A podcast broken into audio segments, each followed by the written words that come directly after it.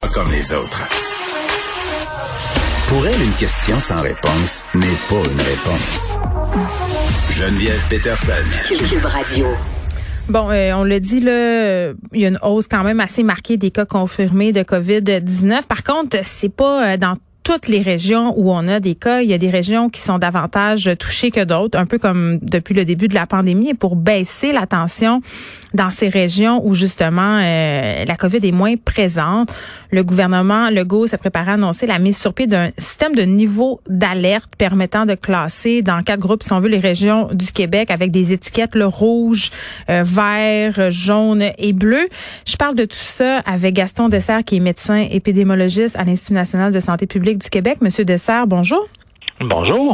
Bon, euh, codifier euh, les régions du Québec, j'ai l'impression euh, qu'on ce système-là, -là, c'est le même système qu'on utilisait au primaire pour nous dire si on avait été gentil pendant la journée. Moi, j'avais souvent des rouges ou des bleus. Donc, directement, je vous le dis, mais est-ce que c'est une bonne idée?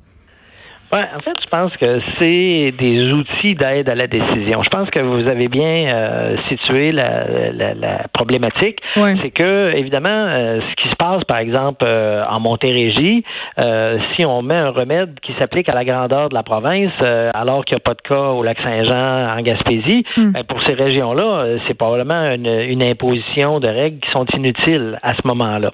Donc, d'essayer de, de, de regarder comment on peut, je dirais, gérer entre guillemets, euh, ce qui se passe en termes de COVID, en étant euh, capable de mettre des, des, mesures qui soient ciblées sur les régions où il y a des problèmes hmm. et en, entre guillemets, laissant tranquille les autres régions. L'idée est bonne. Maintenant, c'est, je pense que ces couleurs-là, c'est pour aider effectivement le gouvernement à, dire comment on réagit avec ça. Ça sera, je penserais pas que ça va devenir une règle absolue, là, que si tu passes de jaune à, à, à, de vert à jaune, hmm il y a quelque chose qui est automatiquement tombé en place. Mais c'est certainement euh, euh, ça basé sur euh, donc des données épidémiologiques. Est-ce qu'on a un taux de 20 par million? Est-ce qu'on a un taux de 40 par million, de 60 par million? C'est sûr qu'il n'y a rien de magique avec un chiffre, mais ça nous aide à dire à ben, tel moment, là, il faut penser à d'autres choses. Parlons-en de cette ligne-là qui a été tracée par Christian Dubé, le ministre de la Santé et des Services sociaux. Bon, lui, il parlait d'un seuil d'alerte à 20 cas positifs à la COVID-19 par million d'individus. Et là, chaque jour, j'ai l'impression qu'on s'en rapproche un peu plus. On dépasse régulièrement les 100 cas par jour. Est-ce que, euh, d'après vous, ça va venir assez vite, ce, seuil-là d'alerte euh, qui serait préoccupante, entre guillemets? Ben, je pense que euh, on, a avec 185 cas aujourd'hui dépassé ce seuil-là. Maintenant, est-ce que est-ce que d'avoir ça pendant une journée, c'est nécessairement quelque chose qui déclenche une réaction immédiate? La réponse est non. Maintenant, c'est sûr que ce qui est tannant, c'est de voir que au, mois de juillet, le nombre de cas qu'on avait était rendu vraiment très bas mm. pendant un certain nombre de semaines, on avait moins de 100 cas par jour. Euh, là, on a remonté à 100 cas, on a remonté à 120 cas par jour. Euh, euh, d'avoir une journée aussi élevée que celle qu'on a aujourd'hui, c'est certain que ça, tout ça dénote une tendance à la hausse. Et évidemment, là, les gens s'inquiètent. Est-ce que c'est dû aux écoles? Non, actuellement, là, c'est pas dû aux écoles. à cause de cette circulation-là qu'il y a dans la population, il y a certains certains enfants, certains euh, membres du personnel qui se font infecter à l'extérieur, qui arrivent à l'école, qui là, on leur trouve qu'ils sont malades, puis on leur dit bon, vous allez devoir vous retirer, les autres élèves avec vous, vous allez devoir vous retirer, mais c'est pas euh, les chiffres actuels sont pas dus à de la transmission intrascolaire. Donc, euh, c'est sûr que la rentrée à l'école, c'est un gros mouvement de population. Donc, c'est sûr qu'on doit regarder ça attentivement. Tout à coup, il y a beaucoup de monde dans la marmite aux microbes. Là. Exactement. Mais, mais actuellement, les chiffres qu'on voit monter là, graduellement déjà depuis euh, quelques semaines, c'est pas dû à ce qui se passe dans les écoles. Euh, c'est sûr que les écoles, si jamais ça se met à, à, aller pas bien, là, ça va accélérer une mm. tendance. Mais je pense qu'on voit actuellement une augmentation du nombre de cas et, et, et ça, euh, je pense que c'est vraiment quelque chose de préoccupant. Ben c'est pas les écoles peut-être, mais est-ce qu'on peut parler du relâchement euh, dont nous jasait le premier ministre ces derniers jours, là, c'est-à-dire, puis c'est un sujet quand même qui revient sans arrêt dans l'actualité. Je pense que tout le monde cet été, on a eu l'impression qu'on avait droit à une espèce de répit, une trêve, on s'est relâché, et là, on est un peu en train de payer pour ça finalement. Euh, d'une part, euh, possiblement, euh, enfin, je pense que la question du relâchement, elle est observée et je pense que mm. ça, ça, joue.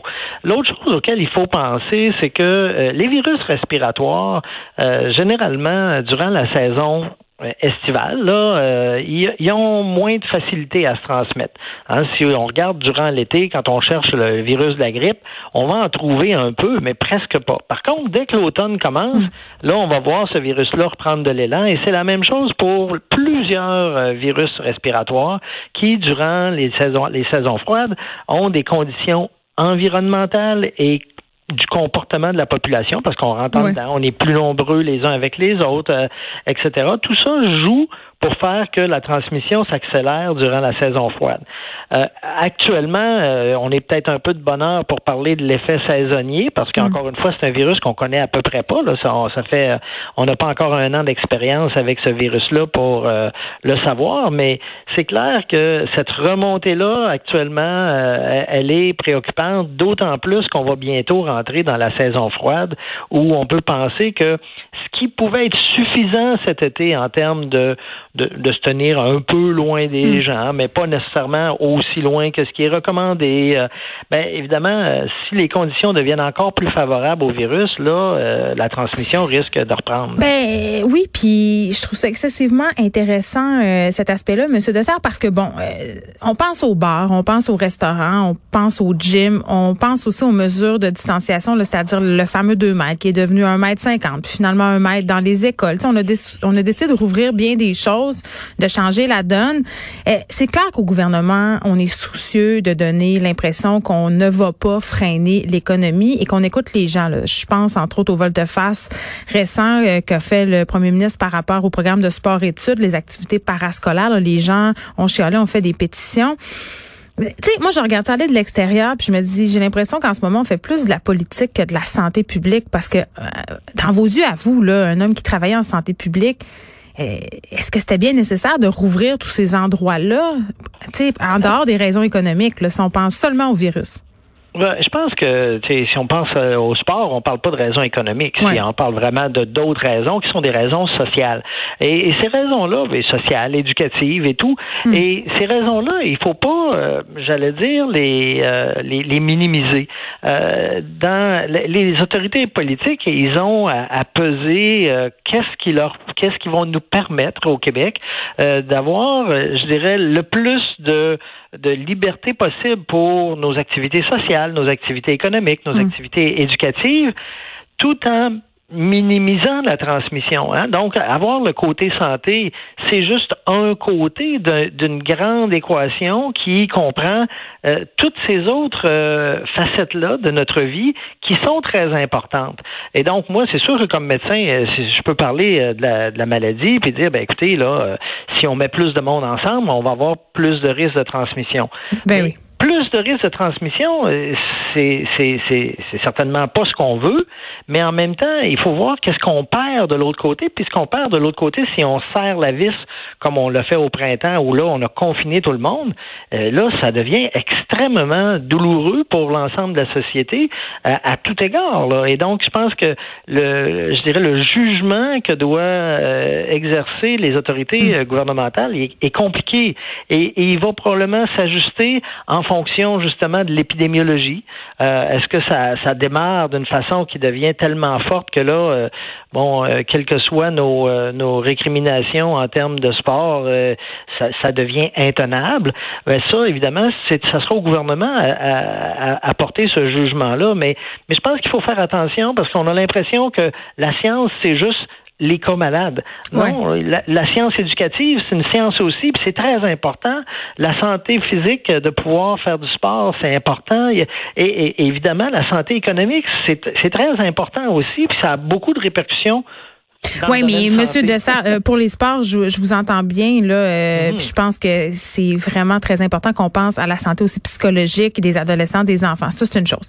Mais là, euh, qu'on se parle des karaokés ou des bars en général, oui, c'est un, un, pas important de notre économie. Puis je comprends là que c'est terrible pour les tenanciers, pour les employés si on venait à refermer. Mais quand même, comme médecin d'un strict point de vue épidémiologique, est-ce que ces endroits-là sont bien nécessaires en ce moment? Sais, On parlait de services essentiels un débit de boisson. Raison, hein? Je pense que vous avez raison. Quand on parle là, de qu'est-ce qui est essentiel, euh, c'est sûr que le karaoké là, euh, c'est en bas de la liste. Hein?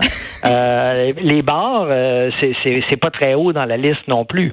Maintenant, il faut voir que l'exemple de ce qui s'est produit à Québec ou ce qui s'est produit cet été à, mm. à Montréal, je dirais quand on tient compte de combien de bars sont en opération actuellement, ça reste l'exception qui a eu euh, je dirais, des, dérapages comme ce qu'on a pu voir dans les derniers jours.